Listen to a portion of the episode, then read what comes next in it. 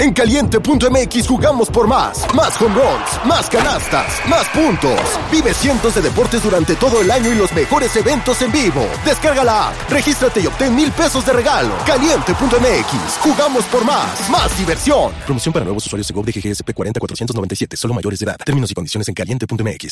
La persona que ella cacheteó y después yo me enteré que yo pateé, él dice, o me sacan ese teléfono o me ejecuto al que se lo encuentre ahorita. Y me decía, este, ¿sí sabes con quién te metiste? Y yo, no, no sé quiénes son. Ellos ya mencionan de qué cártel son. Eh, y ahí, cuando nosotros llegamos, yo vi zapatos, ropa y dólares. Quiero pensar que era como su lugar de o ejecución. ¿Qué tanto poder, digámoslo, podría tener esta persona? Él me dijo que era de los más buscados en México. Así, o sea, nos estaban viendo apuntándonos a la cabeza y nosotras de rodillas. Y ellos, ¿qué pasó? Ah, nada, pues se pusieron locas y que no sé qué. Y dice el, el policía, dice, ah, bueno, entonces al ratito venimos por ellas. ¿Por qué corrían? Ellos me indican que los venía correteando la marina. Y en eso le dice el, el, esta persona, dice, dale una pistola a mi novia. Me dice, bueno, ya está, tú dispárale a quien se te ponga enfrente. Y yo, ¿qué? Sí. Por un momento dije, si, si la marina se acerca y nos intercepta y se empiezan a disparar, yo no puedo bajar y decirles soy inocente, me van a atacar. Entonces yo dije, pues si lo tengo que hacer, voy a disparar. Hasta que llegó un punto en que le dijo, llévatela, llévate al, al, al coche, amordázala. Y si ves que sigue chingando.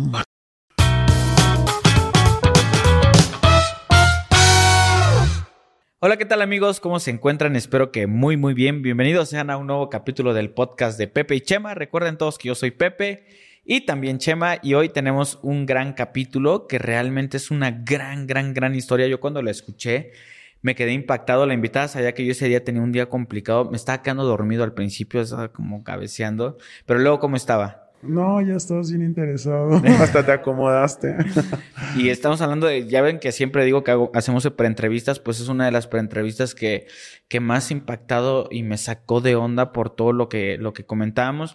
Evidentemente ustedes entenderán por qué ella está eh, ahora sí que en modo Incógnito. incógnito, porque es una historia que de verdad pues no cualquier persona podría sacarla a la luz por todo lo que involucra pero es, eh, es algo súper interesante. Bienvenida. Muchísimas gracias, gracias, por aceptar por... la invitación. Para dar un previo eh, a las personas de qué va la historia. Bueno, es parte de, de um, una situación que viví con gente de un estado de, del sur, eh, donde fui privada de mi libertad y viví una historia bastante compleja junto con una amistad y pues que yo no tenía que estar dentro de esa, de esa situación, pero pues fue lo que me llevó a cabo. Ok, pero esperen a escuchar de qué va y cómo se origina todo esto, porque yo cuando platicaba con él le digo, o sea, honestamente esto es digno de una película, porque cada vez que crees que ya está todo bien, Exacto. algo sale mal. Entonces, eh, pues vamos a comenzar, vamos a, a, a dar un, un, un, primer, un previo para que la gente entienda el contexto. Eh, tú eres una persona que se dedica a tal cosa, pero que estudió otra cosa. ¿Me explicas? Este sí, bueno, eh, yo tengo dos carreras. Eh, una es en la área deportiva y otra soy criminalista. Okay. Y este fue parte de lo que me ayudó a sobrevivir en, en, en, esta situación. ¿A qué te dedicabas en ese momento cuando te sucedió esta situación? En ese momento yo era lo que es el gogo y el stripper. Ok.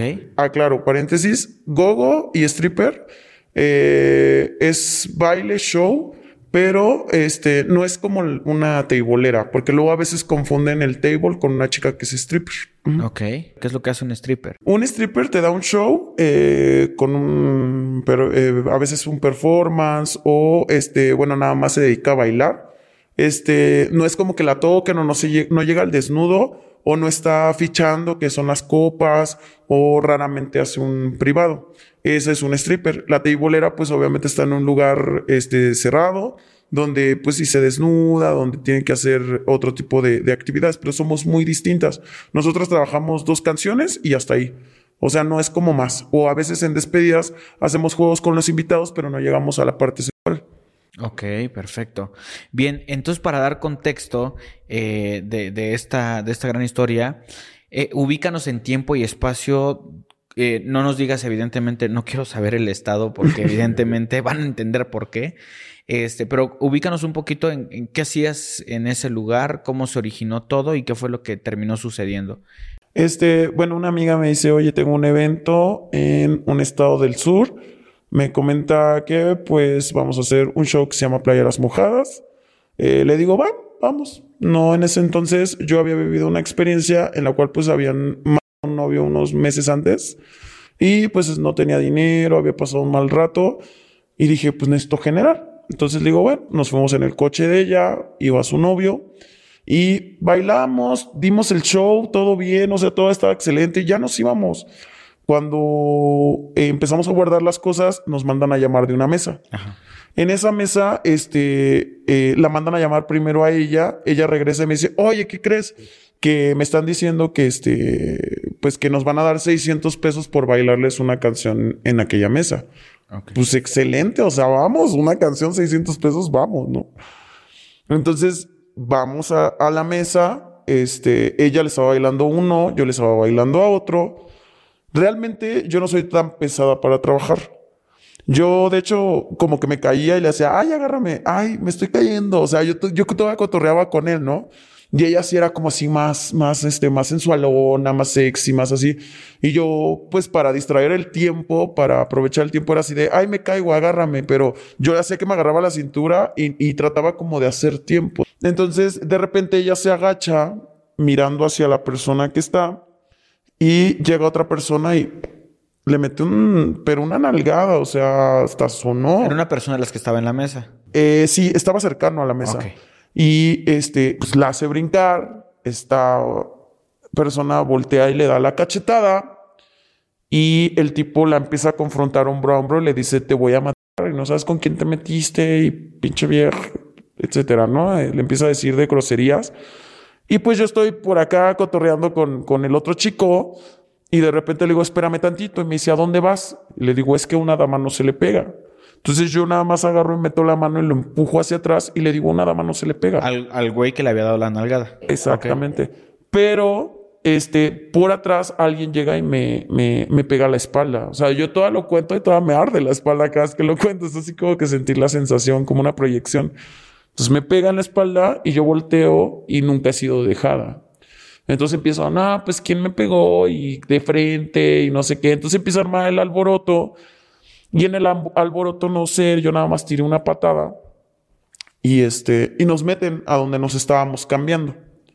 O sea, la, gente del, del, antro exacto. los mete a ustedes al camerino y ya para que se calmara todo el asunto. Ajá, exacto. Entonces ya empezamos a guardar las cosas y todo, nos pagaron. Y el mismo, la misma persona del antro nos dice, este, pues ya váyanse. Pero traía como mucha urgencia de ya váyanse.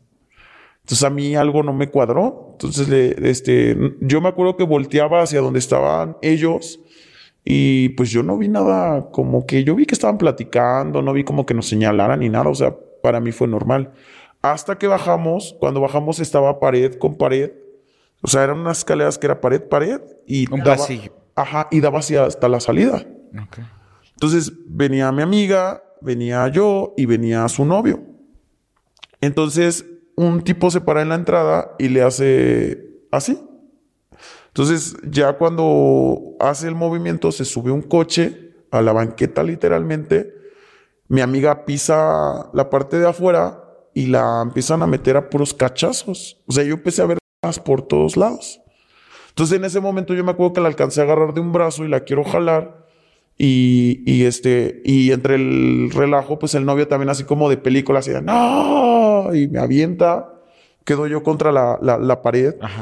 Y este, y ya cuando quedo contra la pared, me quedo en shock. O sea, digo, ¿qué hago? O sea, ¿qué, qué, qué, qué es lo que hago? No sabía yo qué hacer. Claro. Entonces, cuando veo que la suben al coche. ¿Cuántas personas aprox viste? Yo vi como 10 con Ok. De hecho, empezaron a golpear a su novio con, con cachas. Ok. Entonces, llegó un momento en el que dije, o sea, esto, ¿qué hago? O sea, yo, yo, yo no sabía qué hacer, o me bajo, me salgo, Subo, pido ayuda, dije, creo que es lo más correcto. Subí dos escalones a lo mucho cuando un tipo se me para enfrente y me dice, ¿a dónde vas? Y le digo, quítate, déjame pasar. Y en eso grita, Deja, dice, ya tengo a la morena. Porque de hecho todo el tiempo se expresaban como la morena y la güera. Ok. Mi, mi amiga pues es rubia. Entonces me dice, este, este, ya tengo la morena. Dice, ya tengo la morena.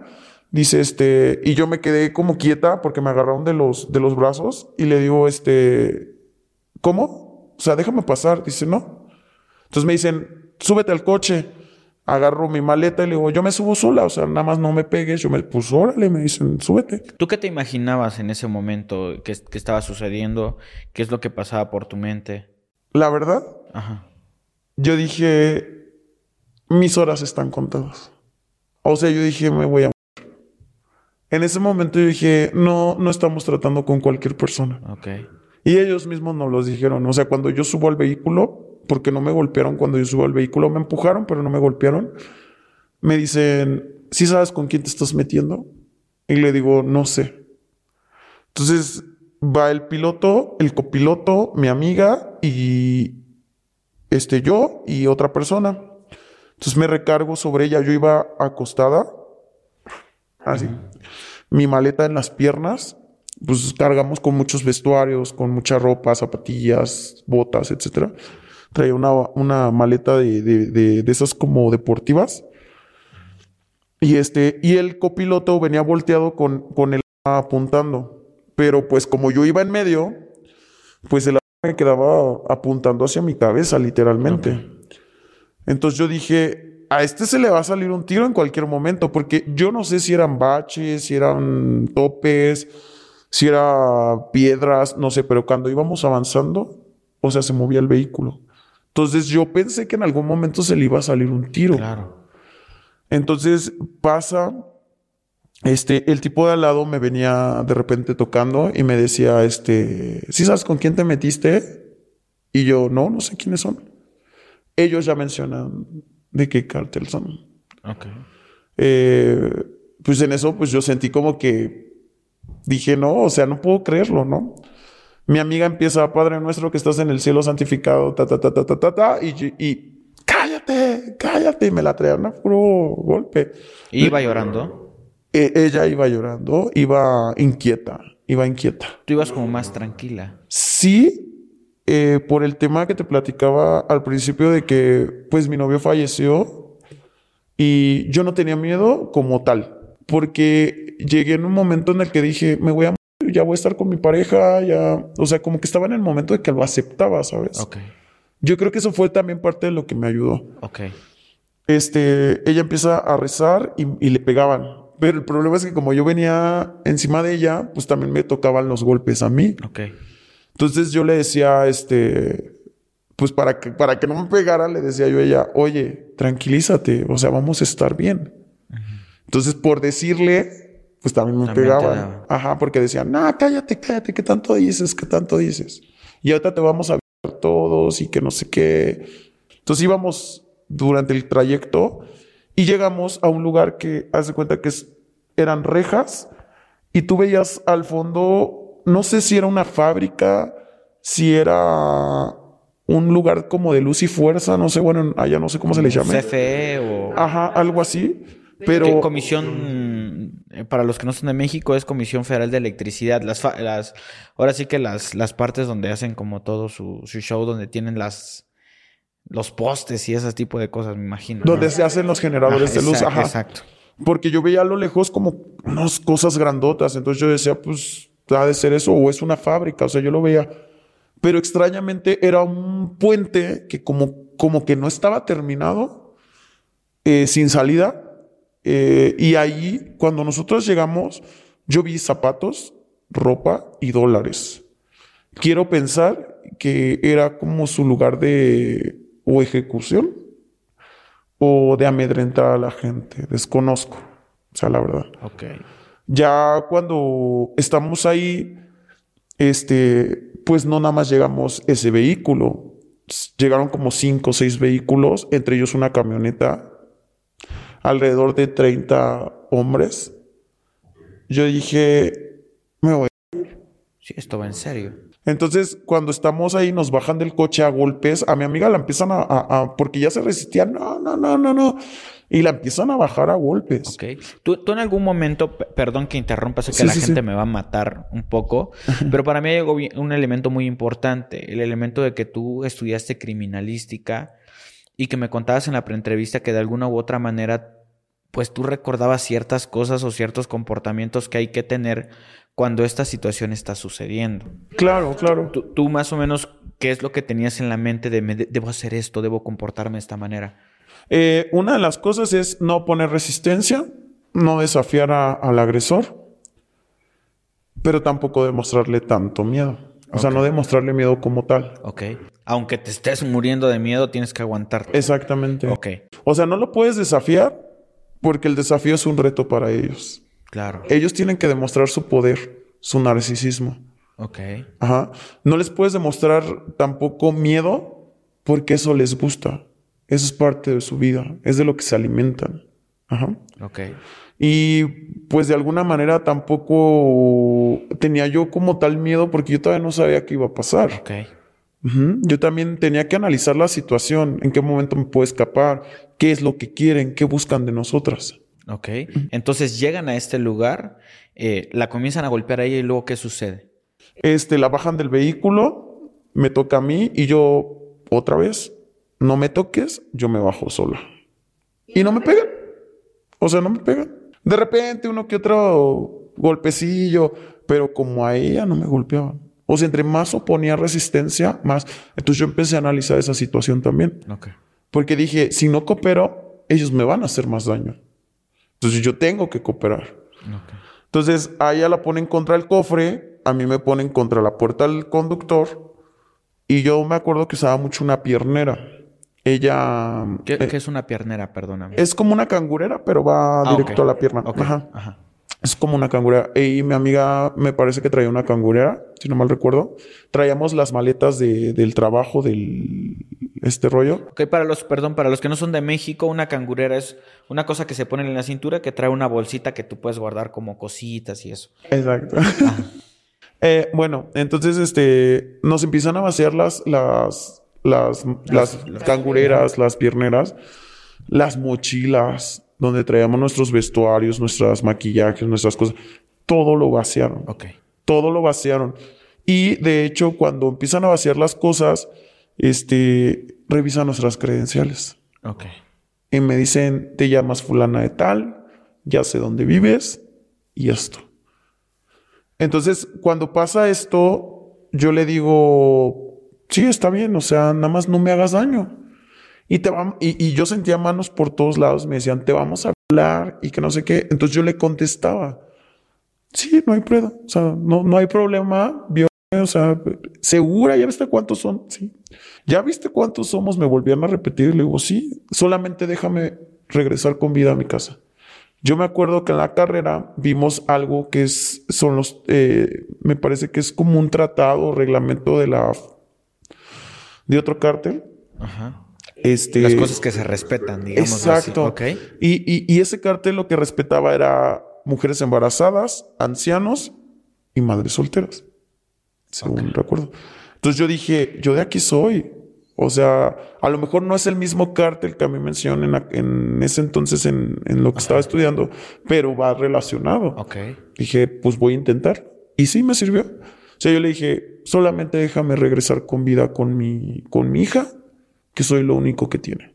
Sí, pórtate bien y te dejamos. Este, mi amiga gritando, no, que por favor, que déjenme en paz, déjenme este, sobrevivir, que por favor, perdónenme la vida, perdónennos la vida. Pues yo veía que a ella, pues más la, la, la, la lastimaban. Claro. Ya después entra otro coche y abren la cajuela. Y de repente veo que hasta la traían envuelta como en, como en una sabanita. Sacan una, una tabla. Ok. Yo, yo lo que me, eh, mi objetivo fue la parte donde está como la agarradera, Ok. porque fue lo primero que vi y yo me imaginé lo peor. O sea, yo dije, esto va a ser una enfálica, o sea, no sé. Yo fue lo que me imaginé. Gracias a Dios no fue así. Ok. Este, Ya cuando la sacan, dicen, a ver, tráeme a la güera, la agarran como entre seis personas y la tablean. La, la golpean en las pompis. Es un tipo de tortura que hacen mucho, la hacen en el ejército incluso, pero que también la, la practica mucho este tipo de, de organizaciones, Exacto. que es que te agarran con una tabla y te pegan en las nalgas, ¿no? Ajá. Ok. Entonces yo escuchaba los alaridos de mi amiga. O sea, la llorona se queda corta. Sí, es, sí fue con mucha fuerza, sí es Claro, con mucha, mucha, el mucha fuerza. sonido y el- los alaridos de ella que hasta movía los pies. O sea, de, de la desesperación. Yo todavía no lo vivía y yo así de, me van a lesionar, o sea, me van a acabar aquí. O sea, yo hasta llegué a pensar que me podían lesionar al grado de dejarme inválida. Ok. O sea, fue lo que pasó en mi cabeza. ok. Pues tráeme a la morena. Y yo, pues le digo, yo me pongo sola. Entonces le digo, yo me pongo sola. Me acuerdo que me recargué en los brazos de uno de ellos, otro estaba al lado mío. Y en ese momento cuelga el colguije de, de mi ex, que en paz descanse. Y yo por la mente estaba, si me tengo que morir, me muero, pero no me dejes sufrir. No me dejes causarle esta pena a mi familia. Y hay algo en la psicología que se llama mecanismo de defensa Ok. Que pues yo me, me perdí, me fui, mi mente se fue. O sea, sí sentí los golpes, pero mi mente, eh, llegó un momento en que me vi en tercera persona. O sea, yo estaba viendo cómo me estaban golpeando. Entonces, cuando me, me dan las- los, los tablazos, la experiencia que yo puedo compartir es que se siente como alfileres, como muchos alfileres en las pompis, y como una especie de quemazón. Yo me acuerdo que hasta me oriné. O sea, llegué al grado de que me, me oriné del dolor. Ok. Este, bueno, ya estoy en ese momento, nos vuelven a, a- a, este, a tomar y nos empujan contra las rejas. Y de película, ¿eh? nos apuntan a la cabeza dos tipos a cada una. Y en medio de, de ellos entra esta persona y nos dice, se van a. O sea, así literal, no se van a morir y no saben con quién se metieron y que no sé qué. Y en eso va llegando una patrulla de esas como tipo titanes, grandotas. Ok. Y ¿Y, mi tú, amiga- qué pensaste cuando llegó la patrulla? Ah, yo la verdad, te soy honesta, yo dije, ni idea. No, o Ya sea, te la no. sabes, ya. Sí, o sea, ¿Y hay tu que, amiga ser, qué onda? hay que ser conscientes, ¿no? Mi amiga empezó así como a querer pedir, como que ya nos salvaron, ¿no? No, llegan y se saludan. Y todavía me acuerdo que le decía, él la pateaba y le decía, ¿qué es? ¿Qué, crees? pe- O sea, ¿qué crees? Dice, ¿tú crees que ya te salvaron? Dice, son mis perros. Así. Son mis guaguas, así. Y yo, ¿qué? Y sí. Dice, ¿qué pasó? Así, o sea, nos estaban viendo, dándonos a la cabeza y nosotras de rodillas. Y ellos, ¿qué pasó? Ah, nada, pues se pusieron locas y que no sé qué. Y dice el, policía, dice, ah, bueno, entonces al ratito venimos por ellas. Y yo que diga así como de, ¿qué? Entonces ya es cuando yo digo, volteo el agua así de, o sea, no nos van a ayudar. Se van, entra esta persona otra vez en medio y llama por teléfono. Mm, Después ya sé con quién habla y le dice, sí, ya, patrón, que no sé qué. Empieza a hablar en claves, hacer mención algo así como de torre, mar, arena o tierra. Era tierra. Y, num- y claves alfanuméricas, de repente. Entonces ya después empieza a hablar normal y dice, pues usted, patrón.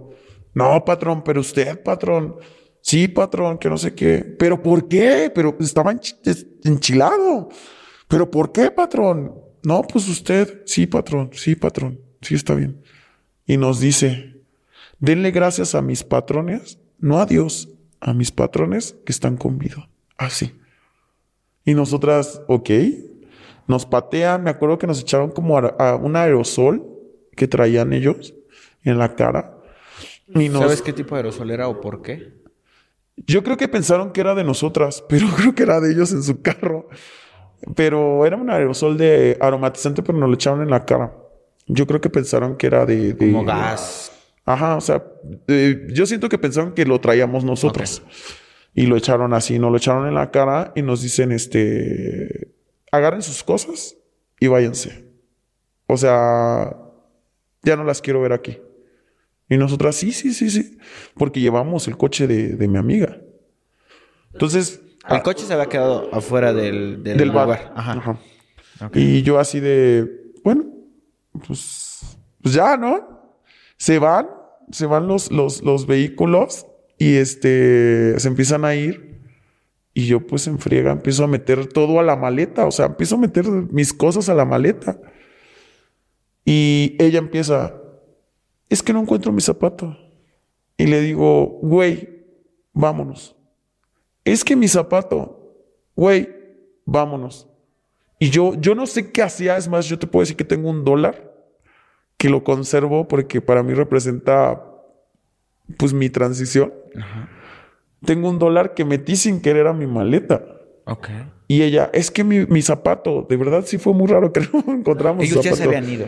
Sí, ellos ya se habían ido. Entonces empecé a meter yo todo, ella también. Y me dice, es que mi celular, le digo, güey, ya vámonos. A lo lejos se veía una gasolinería. Entonces le digo, güey, vamos a pedir ayuda ahí.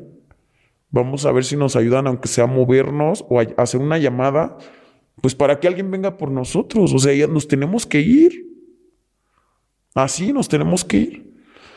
Y este, y empezó a guardar las cosas y le digo, güey, ya vámonos. O sea, yo seguí insistiendo en el ya vámonos. Es que mi celular.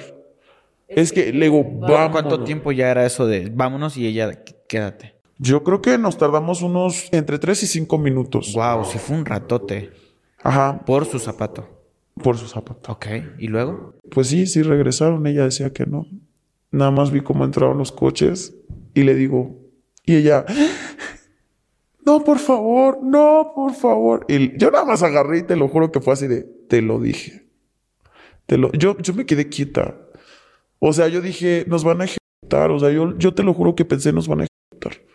O sea, esa era mi, mi, mi, mi idea, nos van a y no, nada más regresaron a decirnos que dónde estaba el mamado. Así nos decían, ¿dónde está el mamado? Y nosotras, pues no sabemos. Dime dónde está el mamado, márcale. Tenían set de. Sí, sí. Ya después a mí me confirmaron que el que sí se vio era él. Ok. Entonces me dicen, este, márcale. Pues no tengo mi teléfono, porque ellos se lo llevaron. Yo no tengo mi teléfono.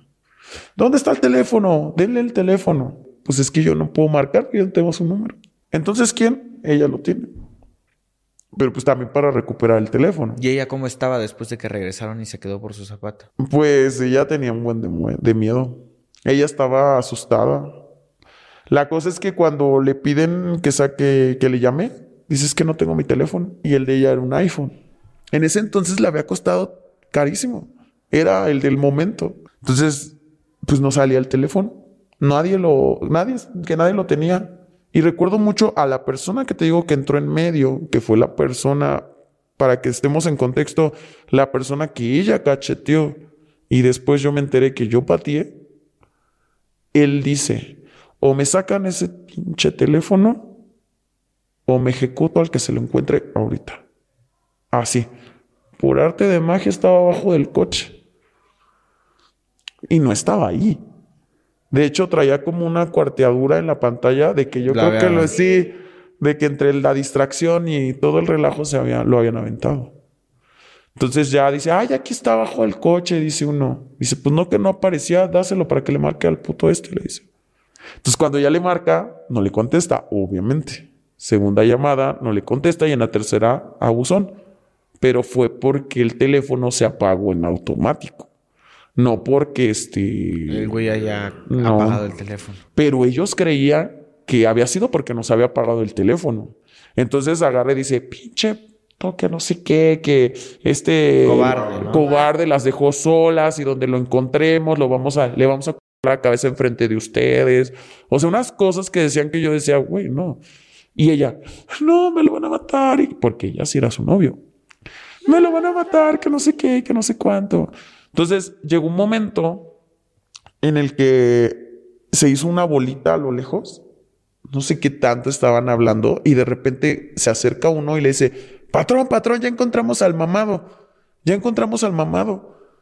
Y él así como que, ya, sí, y se van todos y empieza ella, amiga, Y me empieza a agarrar la mano y dice, ya lo encontraron, lo van a... Y, y yo, yo me acuerdo que analicé la situación y le digo, no lo tienen. ¿Por qué? ¿Qué te, qué te hizo? ¿Qué te hizo? Esa gente, no sabemos que esa gente no te avisa, esa gente acciona. O sea, no te avisan. Te avisan como anzuelo. Eso fue lo que yo pensé. Y, li- y literal, o sea, yo le decía, no lo tienen. Y ella, amiga, lo van a matar, lo van a traer para acá. Y yo, no. Le digo, relájate. ¿Qué- qué- ¿En qué consiste el anzuelo? O sea, Eh, el detectar quién de las dos tenía algo- un lazo afectivo con él. ah, ok. ¿Para qué? Para retenernos y hacerlo llegar. O sea, tenía que regresar por alguna de nosotras. Ok. Entonces yo le digo, tranquila, no lo tienen. Yo me acuerdo que la agarraba las manos, le digo, tranquila, no lo tienen.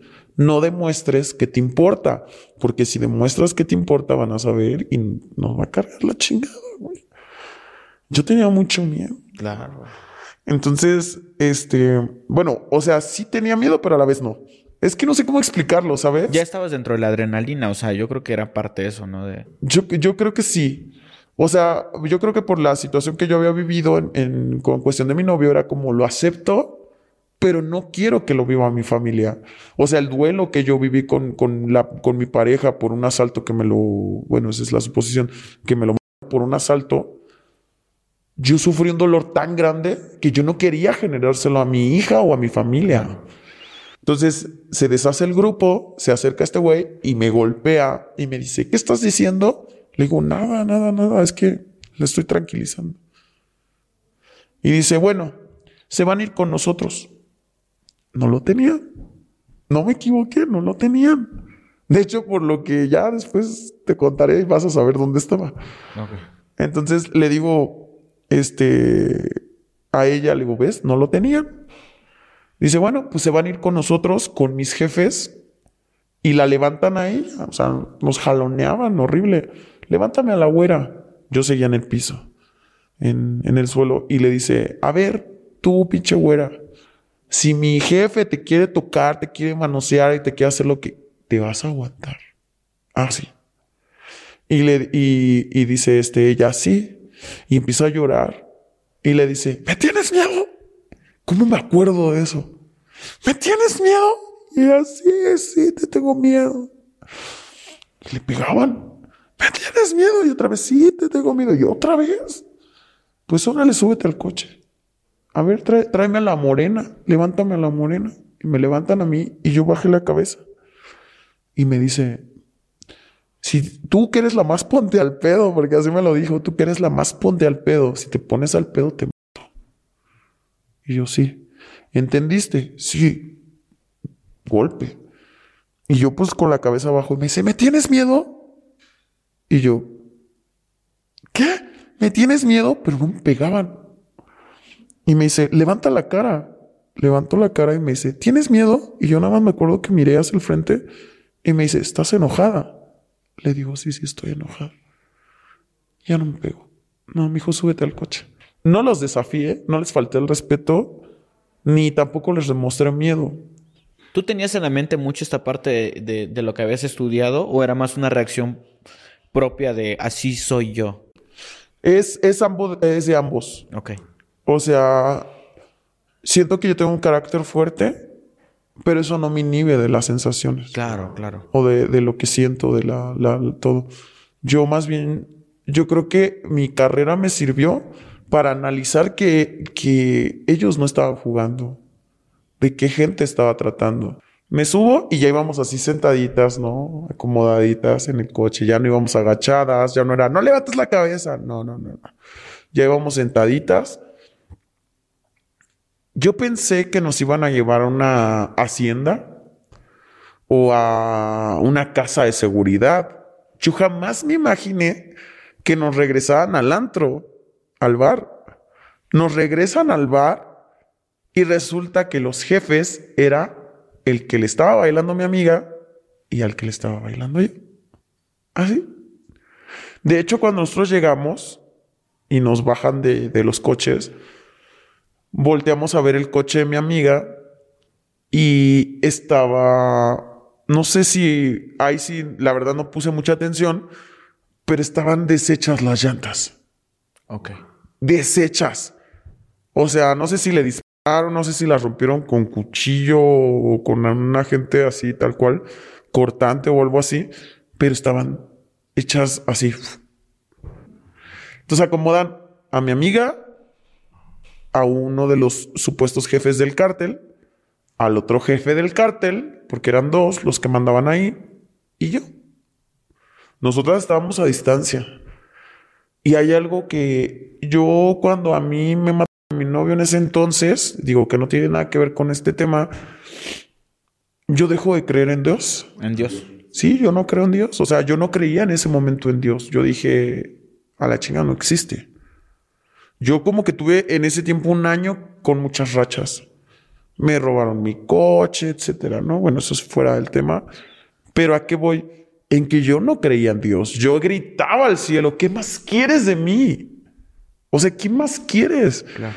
Todavía me acuerdo que ese día que, que fue lo de, lo de este, del estado que te digo, del sur, yo acababa de ir a visitar a mi novio a la tumba y le dije, llévame contigo.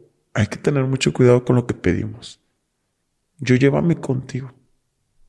Entonces pasa lo de, lo de, regresando al tema, está ella, el, el tipo este, el otro y yo.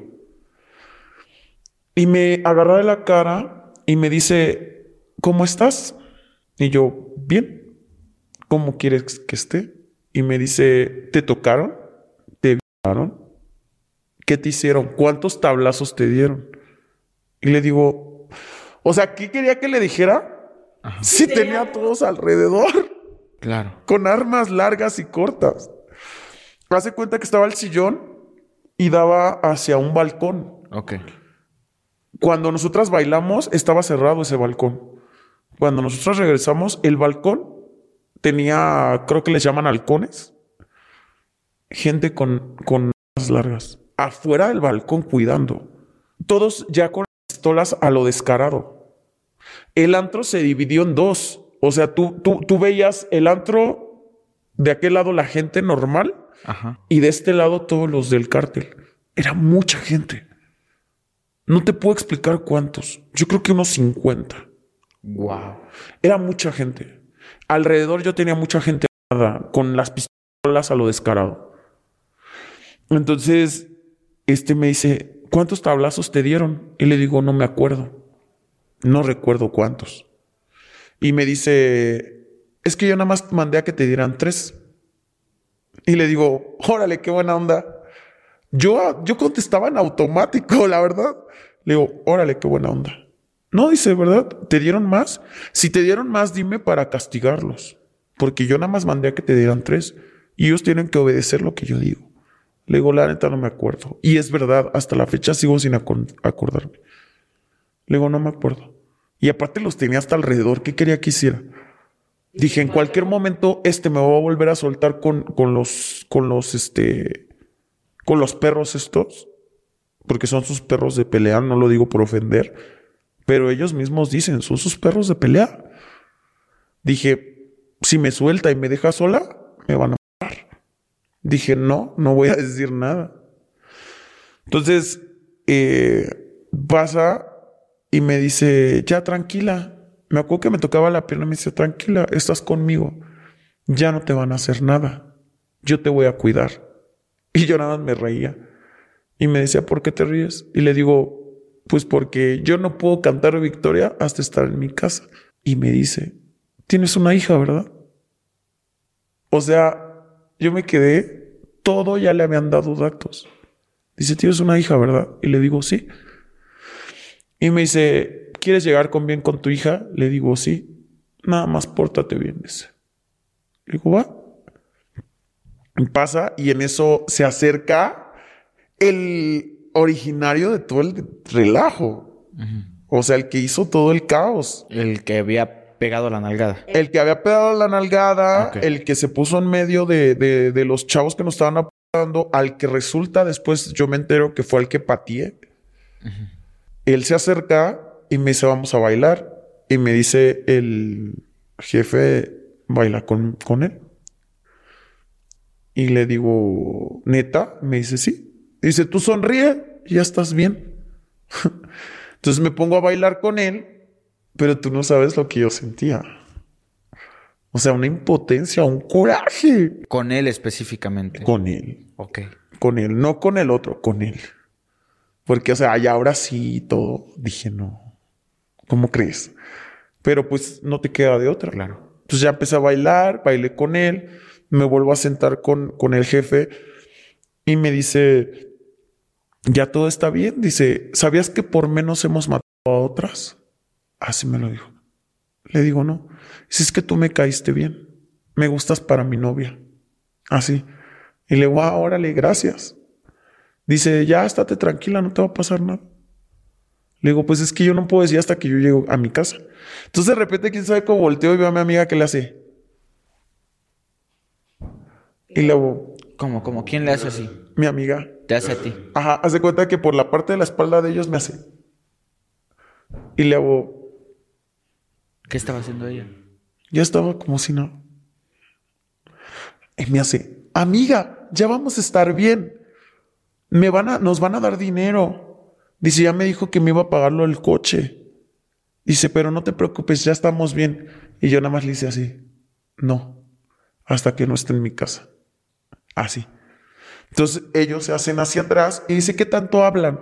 Le digo, nada, dice que ya estamos bien. Me dice, pues sí, ya estás protegida. Dice, te vas a ir hasta con un varo.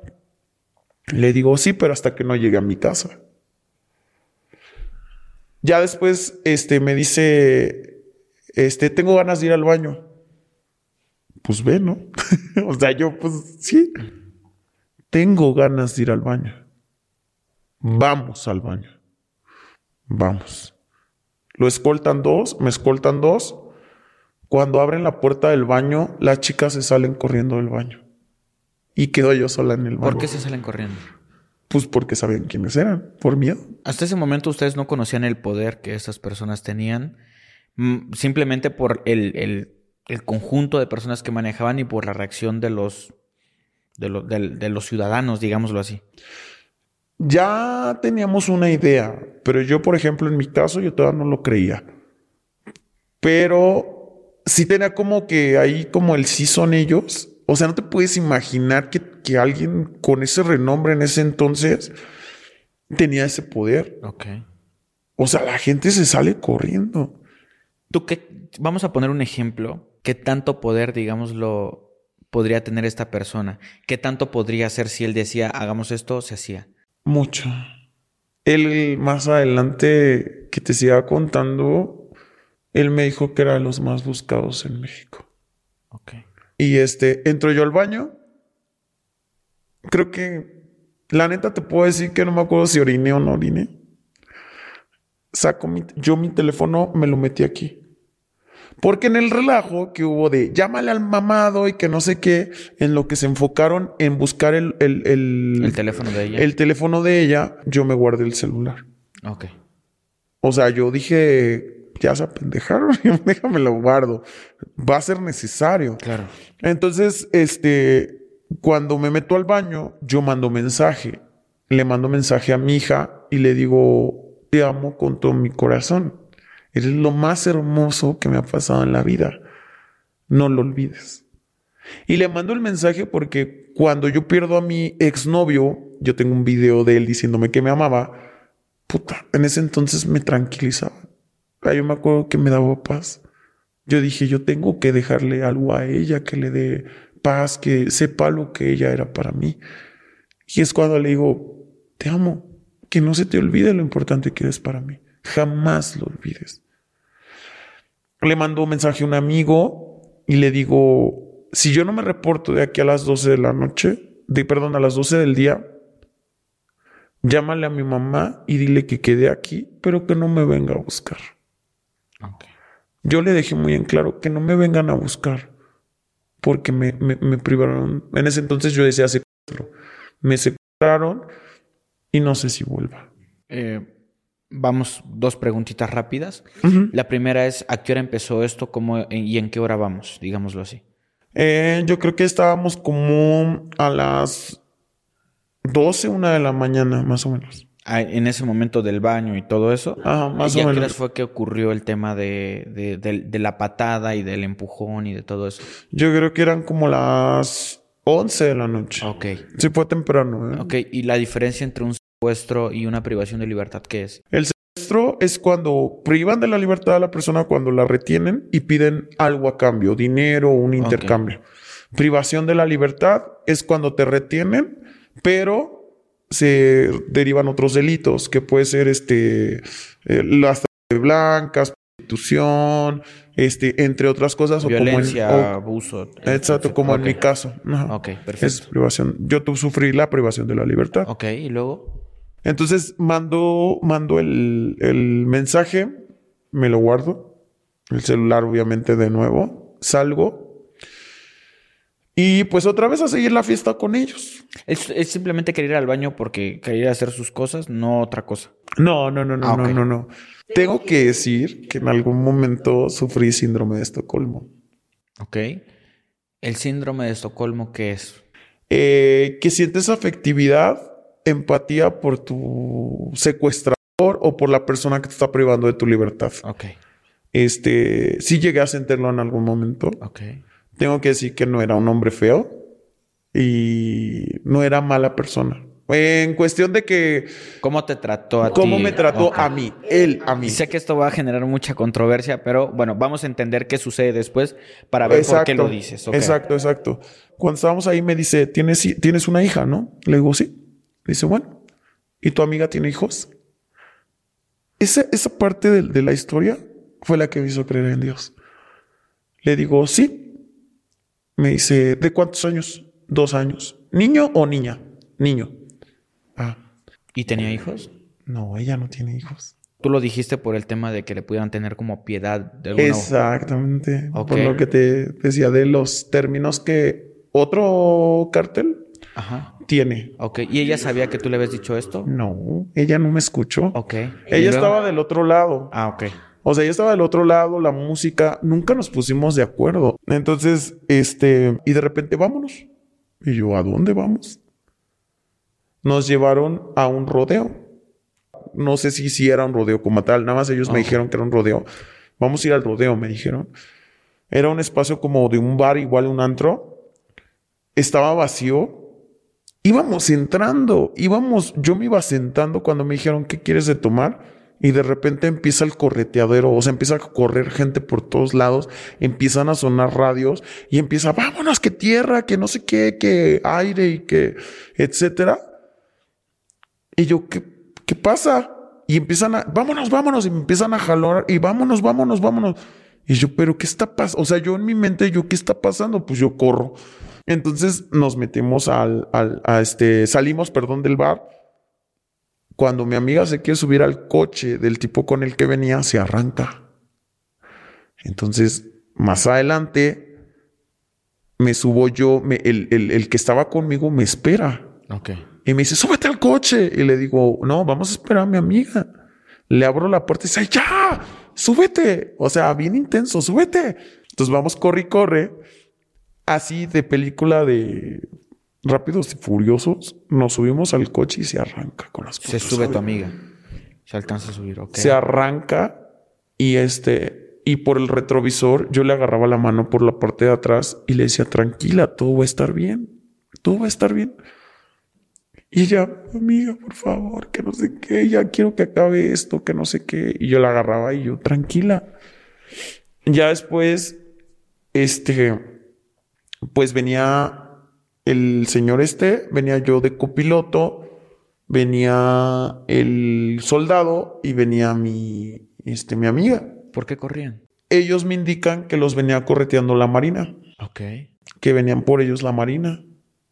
Y en eso le dice el, el- esta persona, le dice, dale una pistola a mi novia. Dale una a mi novia. Y me dan una, una que pues es conocida como Uzi. Ok. Me la dan. ¿Una UCI es como una ametralladora pequeña? Exacto. Ok. Me la dan y me dicen, ¿sabes usarla? Y yo, no. Porque la realidad es que todavía no tenía el conocimiento tan amplio de armas. Ok. Entonces le hago, no. Me dice, bueno, ya está. Tú dispárale a quien se te ponga enfrente. Y yo, ¿qué? Sí. Por un momento dije, si, si la Marina se acerca y nos intercepta y se empiezan a disparar, yo no puedo bajar y decirles soy inocente, me van a atacar. Entonces yo dije, pues si lo tengo que hacer, voy a disparar. ¿Y tu amiga cómo iba? ¿Dónde iba? Atrás, hecha bolita, y por favor, no, por favor, no. A ella no le dieron nada. Ok. Y el señor este me hacía, todo va a estar bien. Tú nada más dispara. Y yo, ok. Como persecución de rápido y furioso. O sea, íbamos varios coches y de repente se empezaron a, a desviar entre calles. Se empezaron a, abrir para supuestamente perderlos. Después ya nos dicen que ya todo está tranquilo, que ya, que ya los perdimos. Y, nos y pasamos a un table. En el table se orilla él y, y me dice a mí, ¿quieres ver quién soy yo? A ver, cabrón, pásame la cuenta. Y le dice, tráeme unas copas. Pásese, señor. No, pásese. No, no, no, no me voy a quedar, nada más dame unas copas. Le sacan unos vasos con, con whisky. Y le sacan 15 mil pesos. Monche. Tome, señor. Seguimos la ruta y me dice, ¿qué quieres, mi amor? Porque él ya me trataba como, como algo de él. ¿Qué quieres? ¿Qué te gusta? Y yo, pues, el etiqueta roja. ¿Cómo? ¿No te gusta otra cosa? Y yo, no, a mí me gusta la etiqueta roja. Y ya me dice, pues vamos a comprar etiqueta roja. Pues compra, compra el, el whisky. Compró tres botellas de whisky y vamos. Y de ahí nos fuimos al hotel. Ahí dije, ¿qué? Híjole, creo que fue lo más difícil para mí porque yo no tomaba. En ese entonces era poco lo que llegaba a tomar. Ok. ¿Qué horas eran para ese momento? No, ya ahí sí ya no te puedo decir la hora. O sea, no porque... No porque no quieras, sino porque sino- ya no te acuerdas. Ya no, ya no tenía noción. Yo no, te, yo no sacaba el celular. Yo no tenía noción del tiempo. Yo calculo que eran como las 2 de la mañana, quiero pensar. O sea, yo ya no tenía noción. Ya no revisaba la hora porque mi celular estaba escondido. Claro, si no lo ibas a sacar. Y ellos, pues también no, no era como que me estuvieran diciendo, ¿no? Entonces, Claro. pues no, no, no, no había como un ¿Qué horas son? Ya me quiero ir a dormir. ¿no? Ajá, claro, exacto. Y empezamos a tomar. Pues ya me sentía pues yo no estaba acostumbrada. Ok. Y me dice, ¿te gusta la coca? Y le digo, no. Me dice, ¿la has probado? Le digo, sí. Bueno, no. Bueno, ¿la has probado, sí o no? Le digo, no. ¿Te gusta? Digo, pues es que no la he probado. O sea, insisto. Y ella, yo sí. Tu amiga. Ujú. Ok. Dice, bueno, y empieza a sacar. Pruébala. No, gracias. Te estoy diciendo. O sea, era tan firme esta persona. No tenía que ser violento, no tenía que ser grosero ni maja. No, no, no, no. Era tan preciso, tan. No, o sea, sus palabras eran tan penetrantes que no tenía que ser agresivo. Ok. Te estoy diciendo que te metas, que te des. Y yo, pero es que a mí no me gusta. Es que no te estoy preguntando, quieres llegar con bien con tu hija, ¿no? Ok.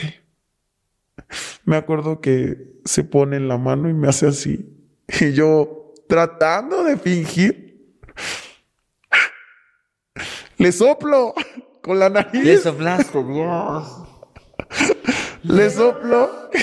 Yo escuché como, como si yo lo hubiera hecho, ¿no? Así como, ¿cómo le soplaste? Y le sopló y él así de, no se sopla. Y me da un mazapanazo. Y me dice, no se sopla, se inhala. Y le digo, ay, perdón. No, la realidad es que yo lo- la verdad lo quería hacer pendejo. Pero pues no se no me salió. Ok. Ni modo, pues a darle. Yo me acuerdo que volteé y les pregunté, bueno, ok, me vas a dar, pero ¿qué me hace esto? ¿Qué reacción da? Y yo no estoy acostumbrada. Claro. Me dice, te va a cortar la peda en automático. Dame. ¿Por qué? Porque yo tenía que estar alerta. Claro. Yo no quería perderme y no saber ¿Qué estabas haciendo? exacto, porque dije, si me empedo, me van a tirar quién sabe por dónde, o me van a yo ni en cuenta, o me van a dejar en algún lado, y yo no voy a saber ni qué. No, yo necesito estar activa, yo necesito estar aquí al 100. Les digo, pues dame. Me costó trabajo. Pero yo lo que necesitaba estaba, era estar al 100. ¿Y si te la cortó? Sí, Ok. al menos en ese momento. sí. Ok. Sí, sí, sí. no sentí que me estuviera yo alcoholizada o algo así. Sí, llegó un momento en que como que me entablé. Ok. Ya después este, estábamos ahí cotorreando, no sé qué. Saca la descarga y la desabastece. Descargar es cuando quitas el cargador, desabastecer es cuando se rojeas y verificas que no haya nada en la recámara. Y le digo, ay, qué bonita está tu cama. Dice, ¿te gusta? ¿Quieres verla? Ya la vi, estaba bonita. Y le digo, qué bonita. Y mi amiga, ¿cómo te pueden gustar esas cosas? Entonces le digo, no le tengas miedo a la... Tenle miedo a quien la usa. Y él me quitó la... Y le dice, sí, tiene razón tu amiga. Y vuelve a meter el cargador y vuelve a abastecer. Y la guarda.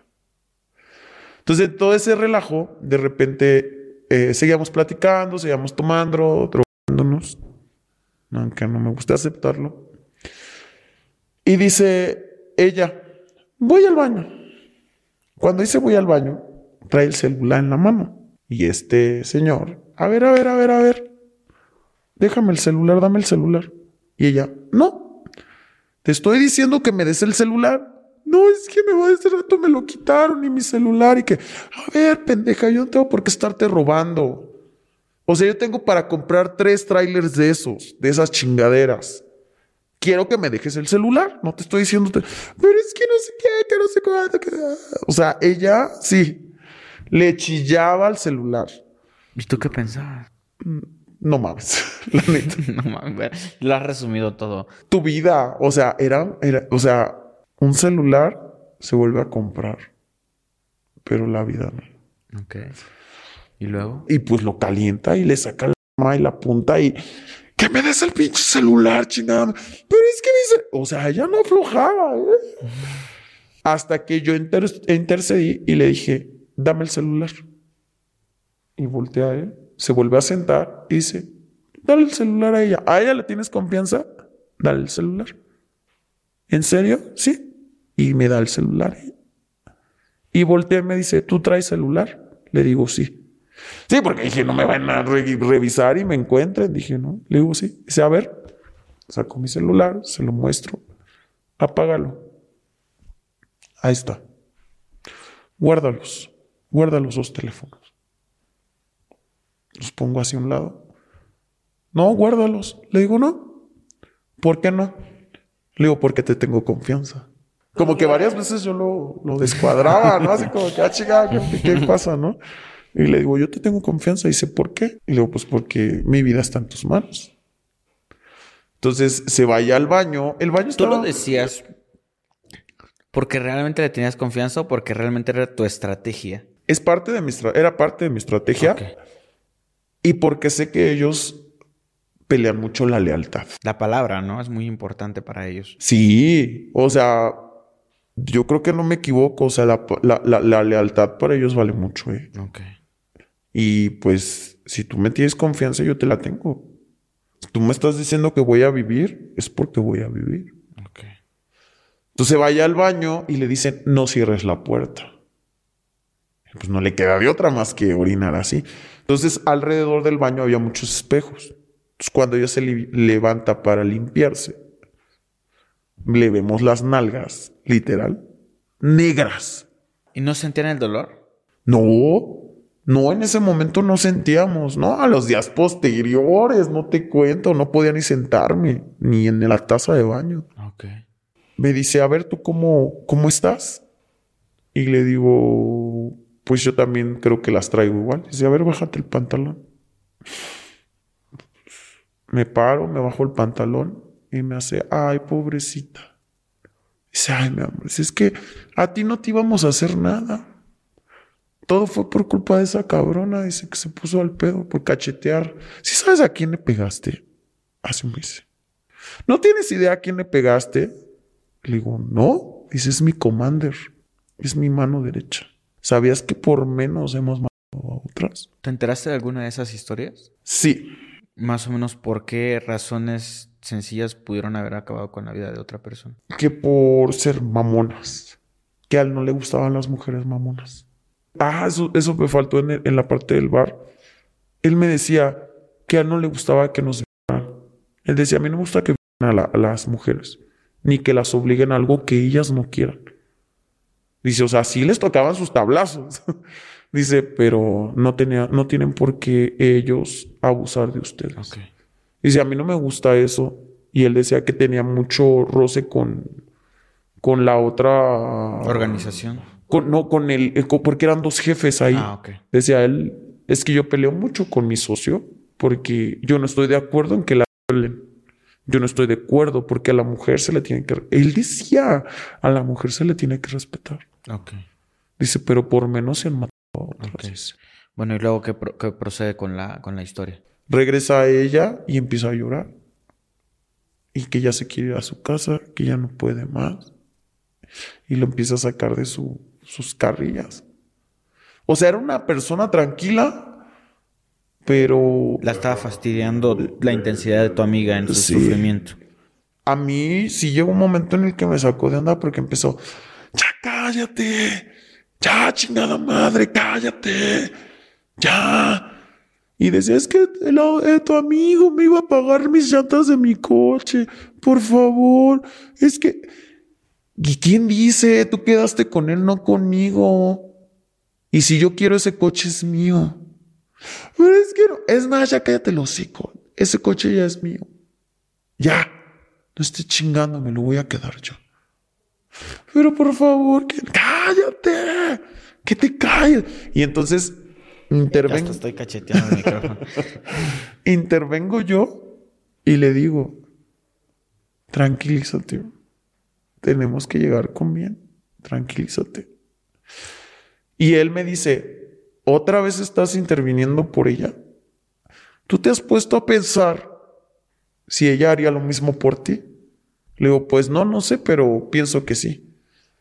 Dice, piensa en ti y después en ti. Le dice a su soldado que todo el tiempo el soldado en la entrada de las escaleras estuvo parado con el así. Y le dice, diles a quién torturas todos los días durante un mes. Y dice él, a mi hermano. Y dice ella, Está el, el- el militar que estaba ahí decía que estaba torturando a su hermano. Exacto. Que lo tenía que torturar todos los días, que lo estaba torturando durante un mes porque eran indicaciones. Y ella le dice, ¿y no sientes feo? Y le dice él, no. Dice, porque aquí no hay familia, no hay amigos, hay lealtad. Tu familia es esto. Si a mí me dicen que golpeé a mi hermano, lo tengo que hacer, porque si no, me van a poner con él y me van a torturar con él. O la otra, le van a soltar a mi hermano y le van a decir que me haga lo mismo. Y mi hermano lo va a hacer. O si no, lo va a hacer otra persona y a mí me van a castigar o hasta matar. Así lo dijo él. Dice, prefiero hacerlo yo a que lo haga, haga alguien más. Así dijo. Y dice, aquí no tenemos nombres, aquí tenemos números. Ay, me dijo. Y dice él, ¿ya viste? Dice, esta es mi familia. Dice, él desobedeció una, Una un- orden. una orden, una instrucción. Dice, por eso está siendo castigado.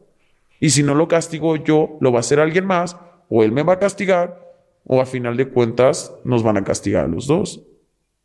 Y si todavía le falta un mes porque está castigado dos meses.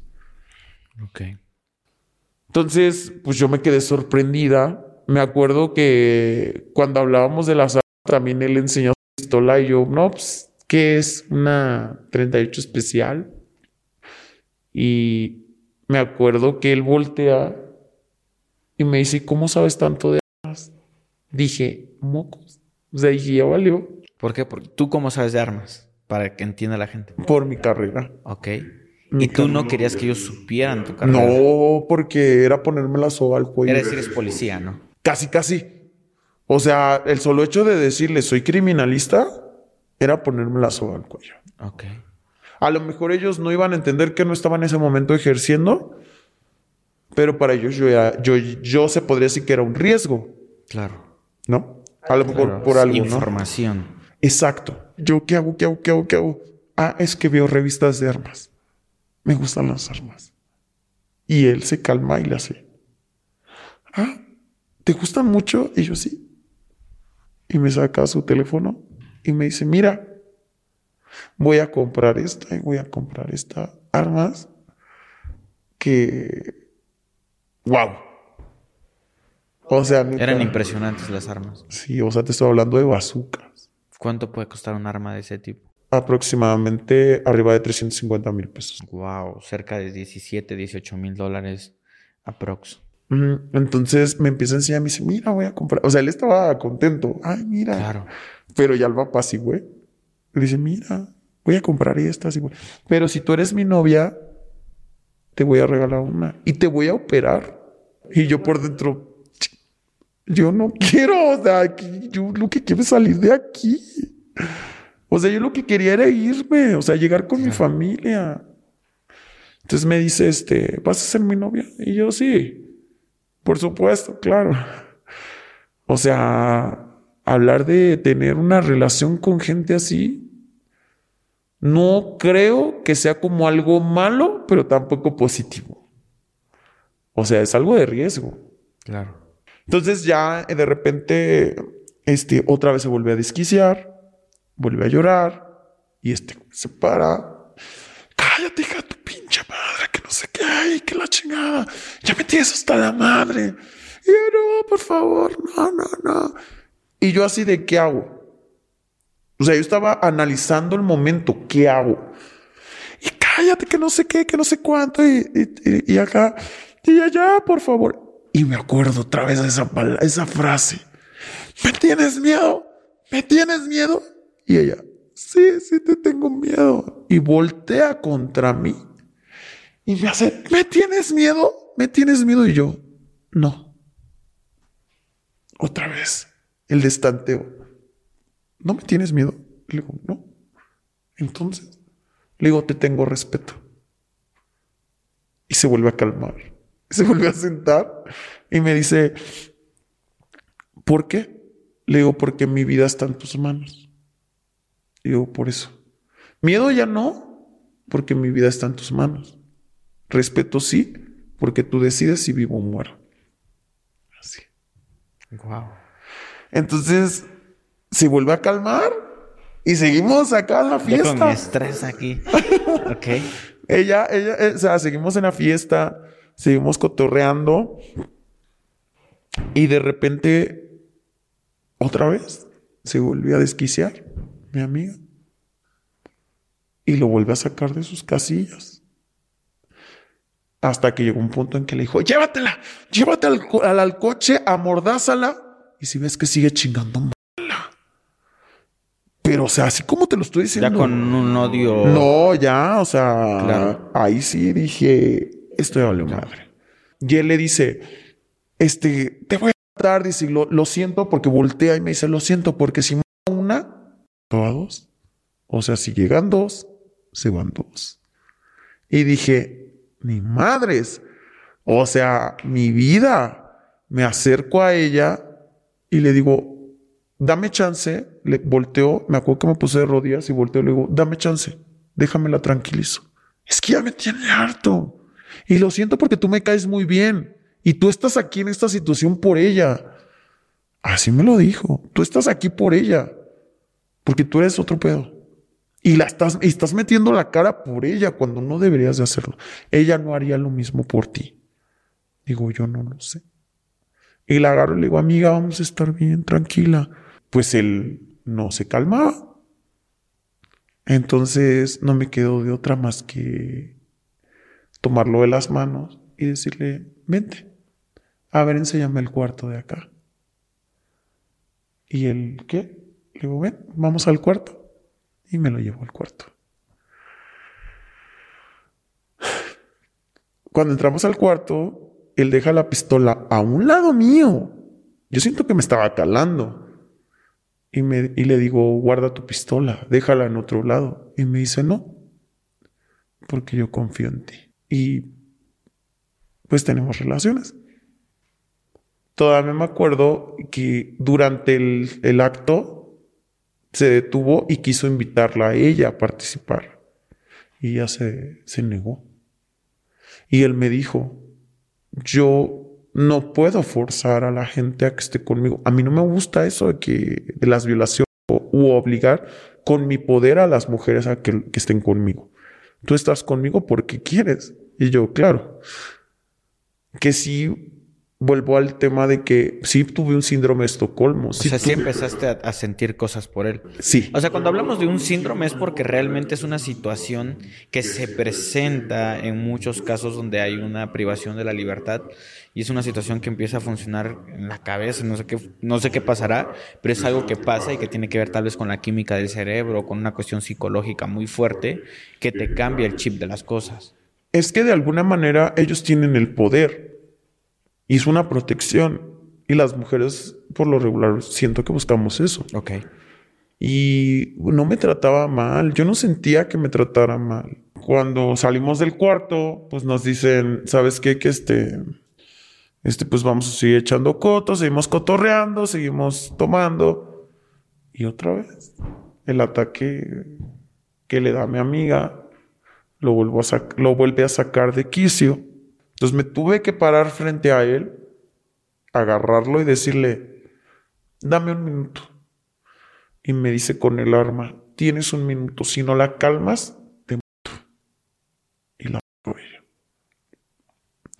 Me arrodillo frente a ella y le agarro las manos y le digo, por favor, tranquilízate, vamos a estar bien, tenemos que regresar con nuestros hijos. Cuando él se acerca, me pone la pistola y le dice a ella, ¿cuántos hijos tienes? No. Y ella, uno. ¿Qué edad? Dos años. ¿Niño o niña? Y él dice, ella dice, niño. Yo nunca me puse de acuerdo con ella. Fue cuando volví a creer en Dios. Dije, madre mía. O sea, Tú estabas con el alma en un hilo. no, pues yo dije, ¿dónde está? Que diga algo que no me van a soltar un pinche balazo aquí. Sí, porque toda la confianza que te habías ganado la podías perder en un. Exactamente, justo le diste. Exacto. Y, y él quita la pistola y dice, tienes un minuto para calmarla. Dice, porque ya no la aguanto. Se hace un lado y yo, amiga, por favor, tenemos que estar con nuestros hijos. Ella agarró la onda y me dice, sí. Le digo, cálmate. Pero yo era como un pedirle compasión, no a él, a ella. La compasión yo se la pedí a ella, no a él. Era el, güey, reacciona, nos van a matar. Yo quiero estar con mi hija. Yo quiero llegar con mi hija. Entonces, ella, sí, pero seguía llorando. Llegó un momento en que nos dicen, ¿sabes qué? Vamos.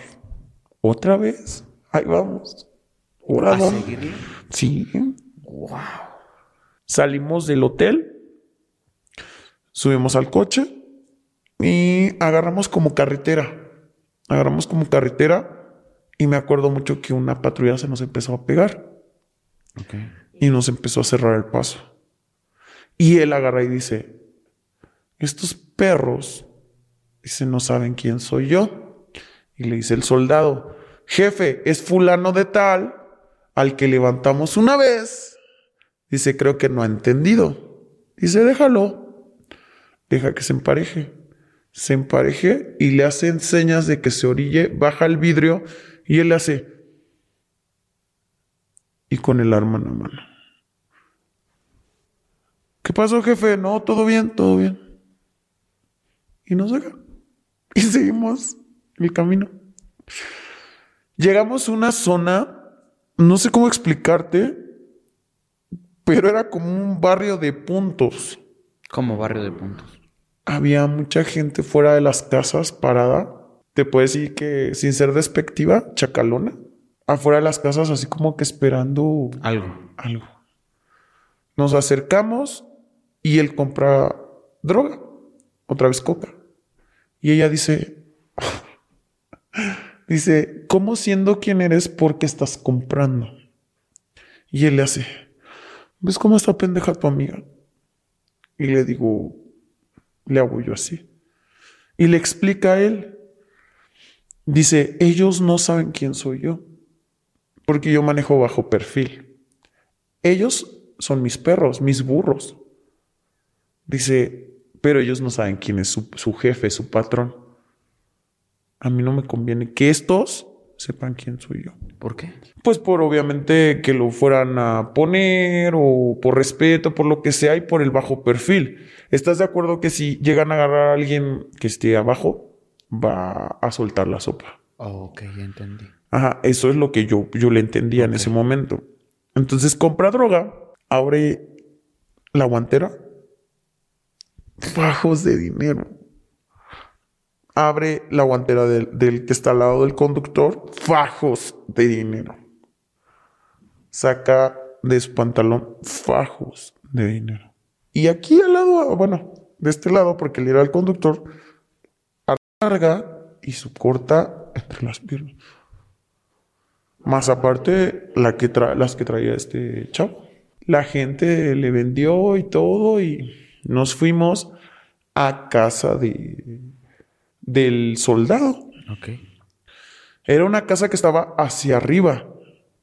Normalmente pues las casas están a lo largo, a lo, a lo ancho. Ok.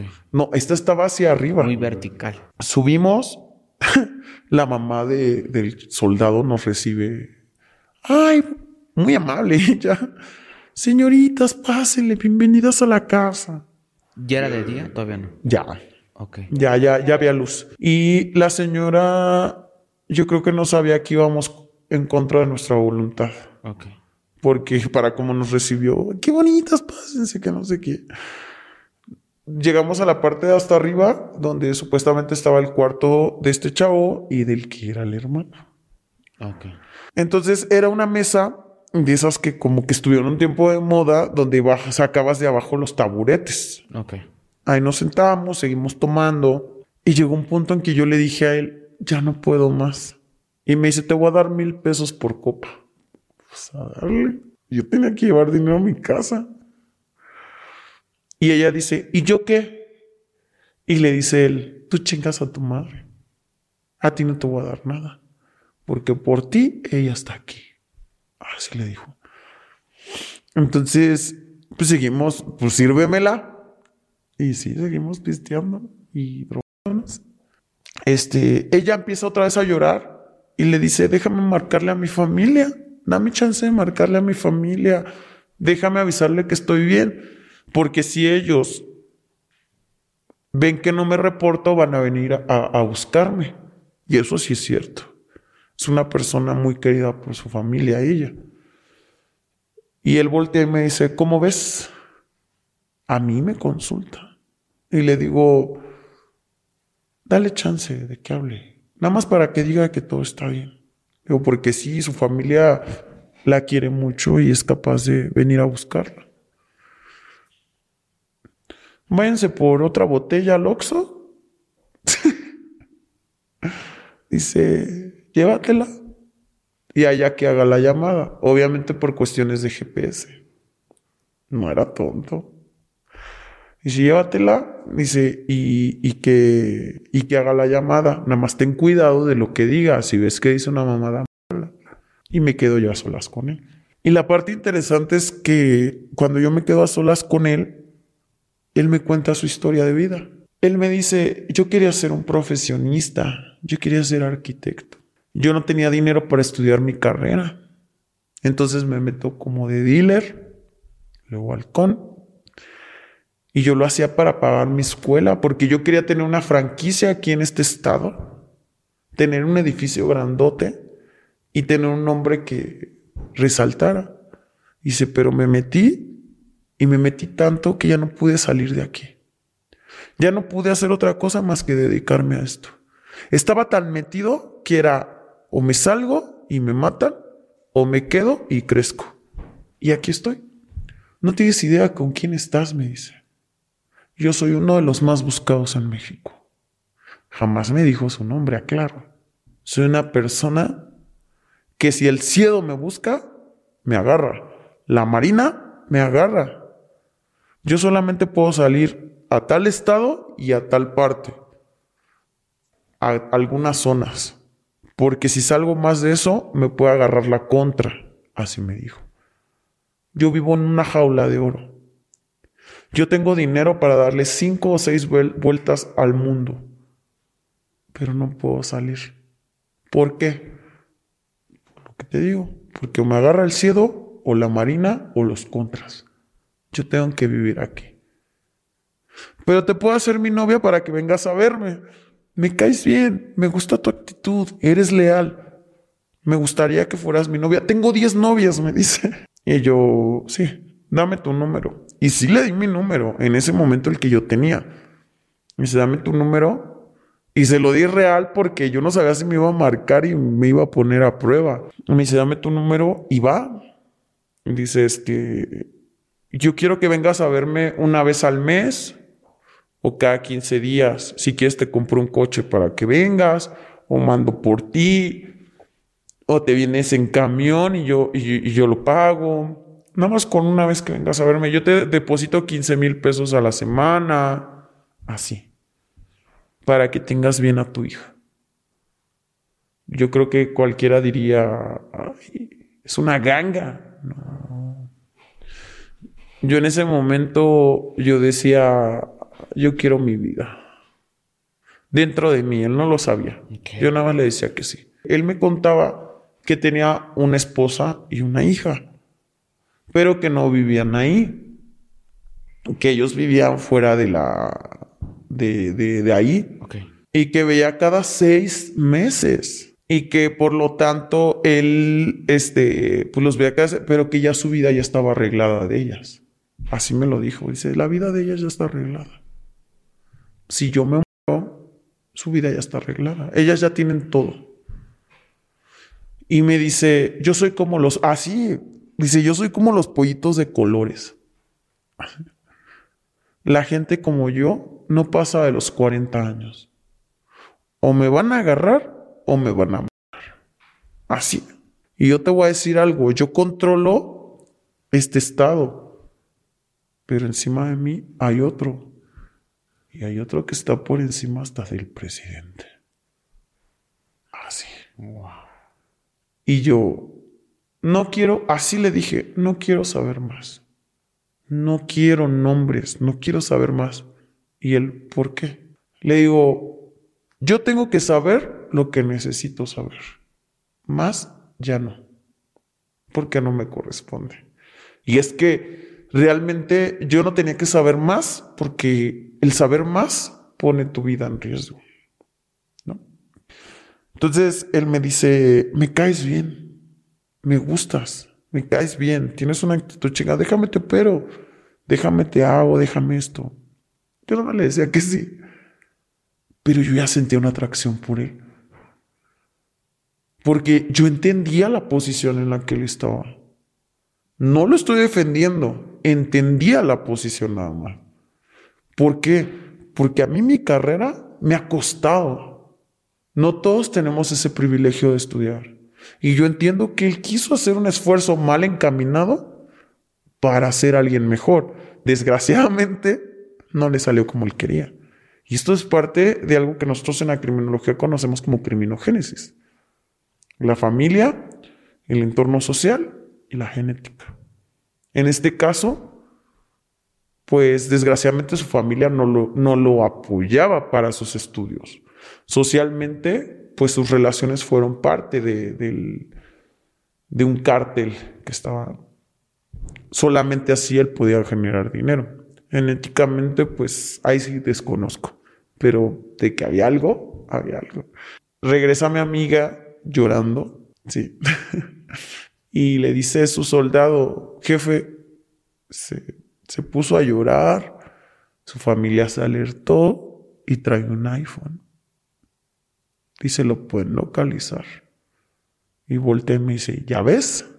Chingada madre, se empieza a alertar, se empieza... Ya a preocupar. Sí, y dice, le vuelve a decir que apague el teléfono, que me lo dé, y dice, vámonos.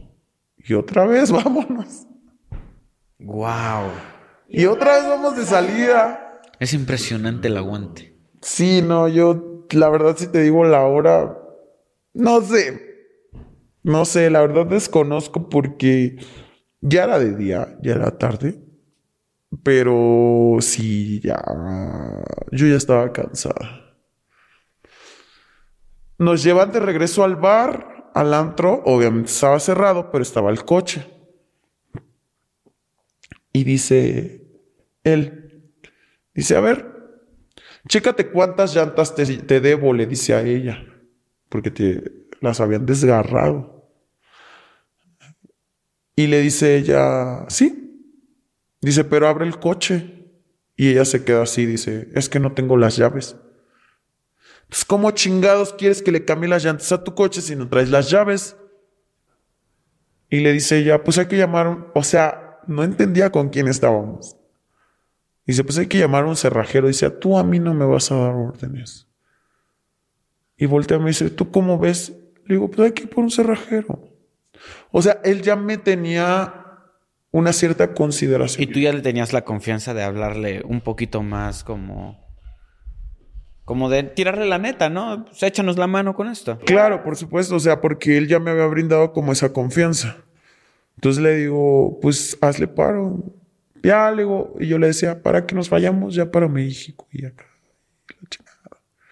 Y él me dice, este, pues que se baje a ver cuántas, cuántas tiene. Dice, es domingo, ahorita no hay abierto un cerrajero. Dice, vamos a hacer algo. Las hospedo en un, un hotel, descansan, mañana vengo por ustedes, las invito a desayunar, traigo un cerrajero y les cambio las llantas para que se vayan a, a México. Y ella dice, no, yo no, yo ya me voy a Ciudad de México. Si ella se quiere quedar, que se quede, yo ya me voy. Y dice, bájate a ver cuántas llantas te debo. Se baja. Y en eso dice él, bájate con ella para checar las llantas. Dije, ni madre, o sea, no me va a bajar. Y te voy a decir por qué.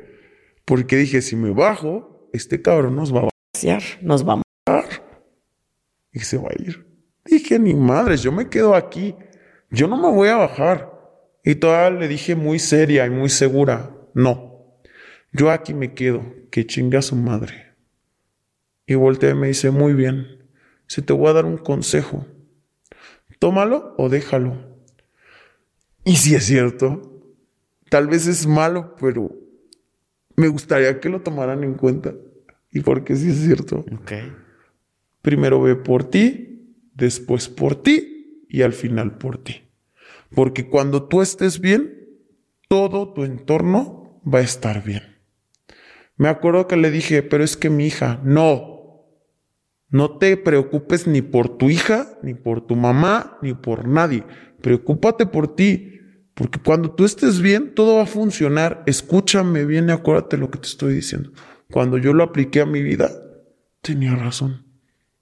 Cuando yo lo apliqué a mi vida, cuando dije, ya me vale madres, lo que piense mi mamá, lo que piense mi hija, lo que sienta mi hija, lo que...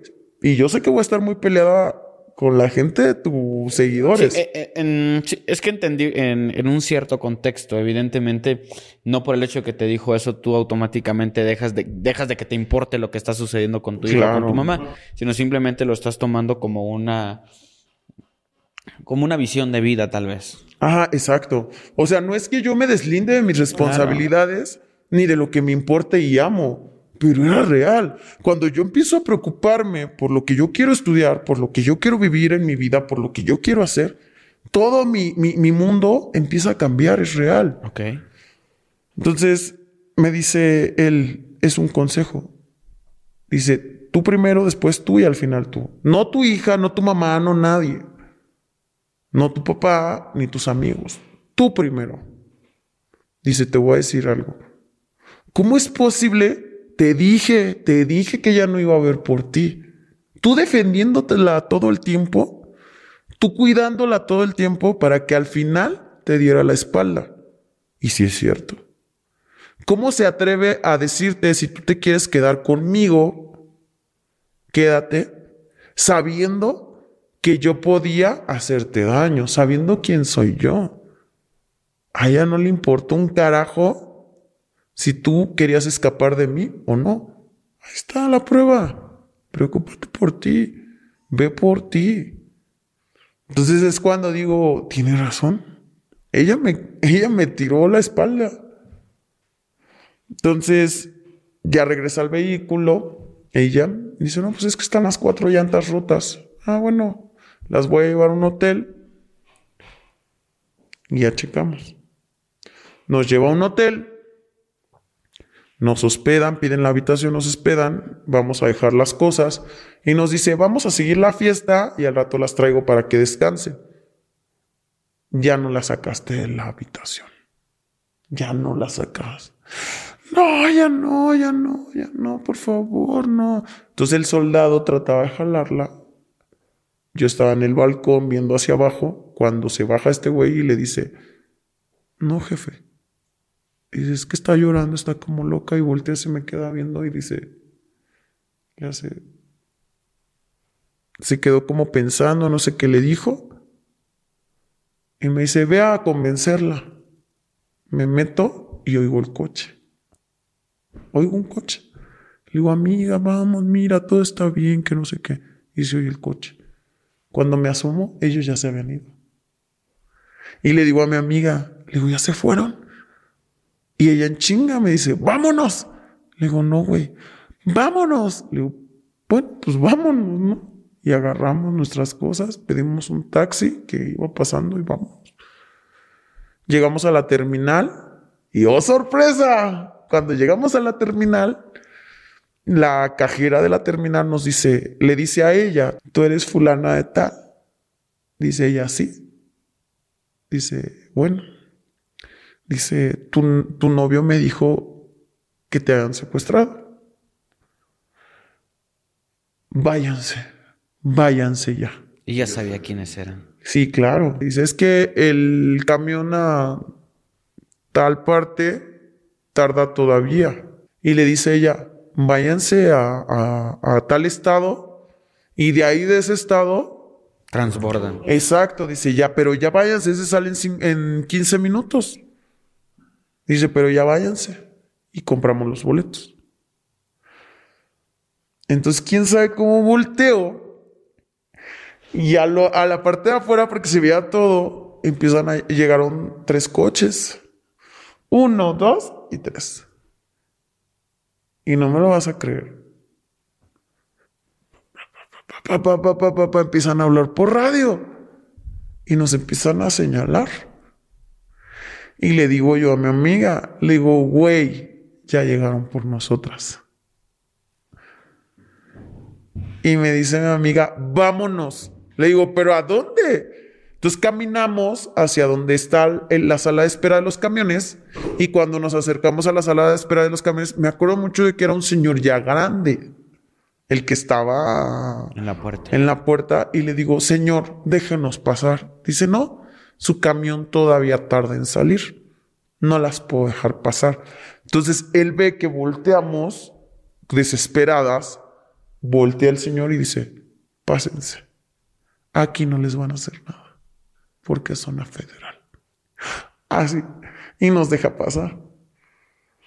Nos subimos al camión, ya después de un ratito, nos subimos al camión, íbamos paradas, ya estábamos cansadas. Ya las piernas se nos doblaban. Es más, te puedo decir que nos sentamos en el piso del camión hasta el fondo. Las nalgas nos dolían. Ahí sí ya empecé a sentir el dolor. Y hasta cucarachas había en el camión. La gente se nos quedaba viendo bien raro. No nos quedaba viendo, no nos preguntaba nada, pero se nos quedaba viendo. ¿En qué momento encontraste la paz? Hasta que llegué a mi casa. Yo Tú sentías, tú volteabas a ver a todos lados todo el tiempo. Pues la gente se nos quedaba viendo y era raro porque se nos quedaba viendo bien raro. O sea, era así como. ¿Tú que- llegaste a pensar que alguno de los que iban en el camión venía por ellos? No, pero cuando se frenaba el camión, Sí te daba muchísimo miedo. sí, porque yo pensé, cuando se frenaba el camión y había veces como que hacía la parada y abría la puerta como para... ¿Quién va a subir? ¿Sabes? O sea, yo me imaginaba que se iban a subir por nosotras o y que iban a ver el camión y nos iban a bajar. Pero también me acuerdo mucho que cuando íbamos, conforme íbamos avanzando,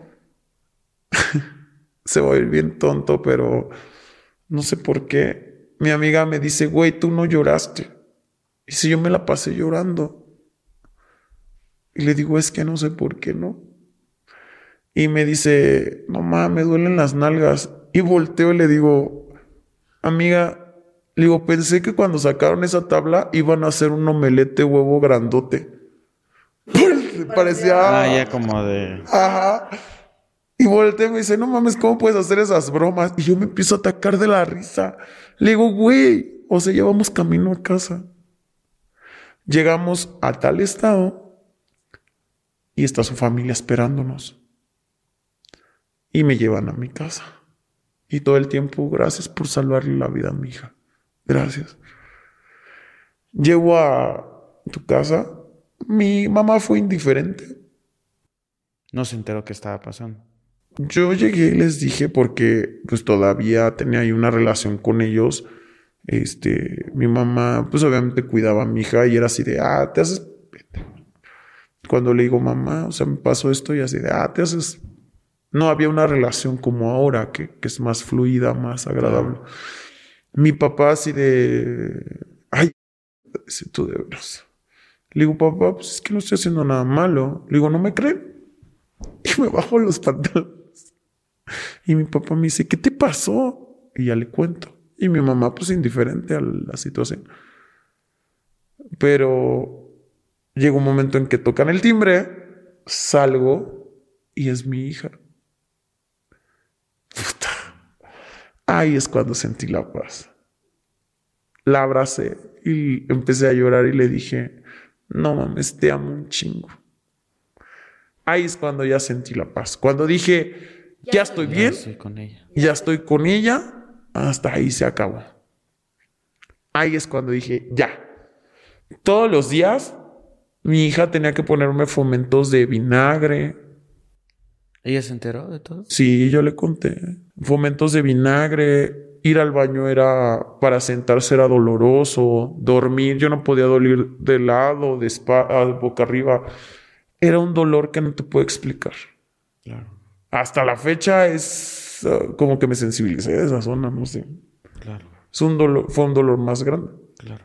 Y mi, mi, mi, mi trabajo a lo largo de los años me vuelve a poner en otro estado. Y cuando llego a ese estado, conozco gente que va al bar donde yo trabajo con otra mentalidad y le cuento mi historia. Y me dice, voltea para allá, ve ese tipo. No. Volteo, otro estado completamente diferente. ¿eh? Y volteo y se parecía un buen al que estaba con mi amiga. Ok. Y le digo, no manches. Y me dice, su papá ya lo mató. ¿Y yo qué? Me dice, si te enseño una foto de la persona que te privó de tu libertad, ¿lo reconoces? Y le digo, creo que sí. Me enseña una foto y yo, cuando veo que me... Dije, oh Dios, gracias por dejarme vivir. De verdad. Dije, gracias. No sabía yo con quién estaba. Y si quiero aclarar esa parte de que ni estoy hablando mal ni bien. Solamente comparto mi experiencia. Claro. Y que entiendo la parte de que mucha gente criticamos esta parte de, de, de, de, esta de este tipo de delincuencia, pero por mis conocimientos te puedo decir que a veces no es culpa de ellos, sino de la parte familiar y de la sociedad. Ya del contexto que los obliga a tomar ciertas decisiones. ¿no? Es complejo. di- Digo, yo, yo te entiendo mucho y, Y también el hecho de grabar este capítulo para mí es una situación fuerte, que de momentos digo, lo publico, no lo publico, ¿qué hago? O sea, porque es un, tema complejo donde yo no quisiera evidentemente involucrarme, pero considero que, que la información que tú compartes es valiosa y, tanto desde el punto de vista de pues del espectador y todo, yo creo que yo sé que lo va a haber gente que, que se dedica a esto sé que lo va a haber gente que, que, no, sé que va a haber gente que tal vez ya pasó por esta situación y pues es algo, algo complejo. Lo único que quiero dejar, y como tú bien lo dices, es compartimos historias. Exacto. Sin, omitir, sin emitir opiniones, simplemente para conocer. Y pues te agradezco mucho por, por esa valentía. Desde aquí también uno de los consejos que, que, que, es importante, que es el hecho de, de cuidar el comportamiento, eh, en ciertos lugares donde posiblemente, eh, y no solamente me refiero a que puedan ser personas que se dediquen a trabajar en una organización de ese tipo, sino cualquier otro tipo de personas en una, en una situación, en un, eh, con bebidas alcohólicas y todo esto, sin duda alguna puede poner en peligro la vida de cualquier persona. El hecho de tocar el claxon de repente aquí en, en, en, ciudad, en Chiapas tal vez no es tan tan, tan, fuerte ahí, pero en otros estados más al norte o en el, en el, sur o en ciertas partes de Chiapas hay que cuidar mucho esa parte. Entonces los invitamos a que se cuiden, a que realmente tomen sus precauciones y, y pues bueno, cada quien que se haga responsable de sus... Es que sabes qué? que yo siento que nos falta mucha educación social. Ya no hay como esa educación social. Ya parece que todo el tiempo estamos compitiendo unos contra otros. Y no nada más es de el sur, el norte, todo. O sea, es en general. Como dices tú, ya cuidarnos de a veces de con quién, con quién nos enfrentamos, no sabemos. A veces ni siquiera, como dices tú, son de una organización, pero tú no sabes si está armado. Tú no sabes cómo va a reaccionar. Entonces hay que tener cuidado de cómo nos comportamos. A veces es mejor un, güey, le pegaste a mi carro, vamos a arreglarlo. Claro. oye, ¿qué te pasa? O sea, eso es su educación social. Claro. Hablar de soluciones y no de problemas es una clave que en lo particular a mí me ha funcionado muchísimo. Les invito a que adopten también esa, esa parte. Ya lo que está hecho está hecho. Y hay que hablar de soluciones, porque entre más nos centremos en el problema, más grande se va a hacer algo que era tan pequeño. Y que ya en un, una perspectiva grande puede costar incluso la vida. Exacto. Pues bueno, quiero agradecerte de verdad eh, la, confianza para contar nuestra historia, para compartir nuestros conocimientos, para educarnos también. Eh, ando bien ansioso, la verdad, pero, pero bueno, agradecerte y no sé si gustes despedirte. No, pues muchas gracias por la invitación. La verdad es que les comparto la historia con mucho cariño. Eh, la idea, como dices tú, es concientizar y es educar eh, y pues también como liberarme, liberarme de, de, de, eso que yo traía. Yo te lo dije hace rato, yo quería compartir mi historia con alguien que, que valiera la pena y es contigo. Te tengo mucha admiración. Muchas gracias, muchas, muchas, muchas, muchas gracias. Y pues bueno, amigos, ustedes también agradecerles por haberse quedado a escuchar este capítulo. De verdad, eh, eh, espero que, que, lo tomen a bien, que tomen la información que hay que tomar, desechen lo malo y quédense con lo bueno. Y pues recuerden todos que yo soy Pepe y también Chema y pues nos estamos viendo en un siguiente capítulo. Échenos la mano, suscríbanse, denle like, comenten por favor. Casi nunca lo pido, pero quisiéramos crecer todavía más. Les mando un abrazo y nos vemos muy pronto en un siguiente capítulo. Chao.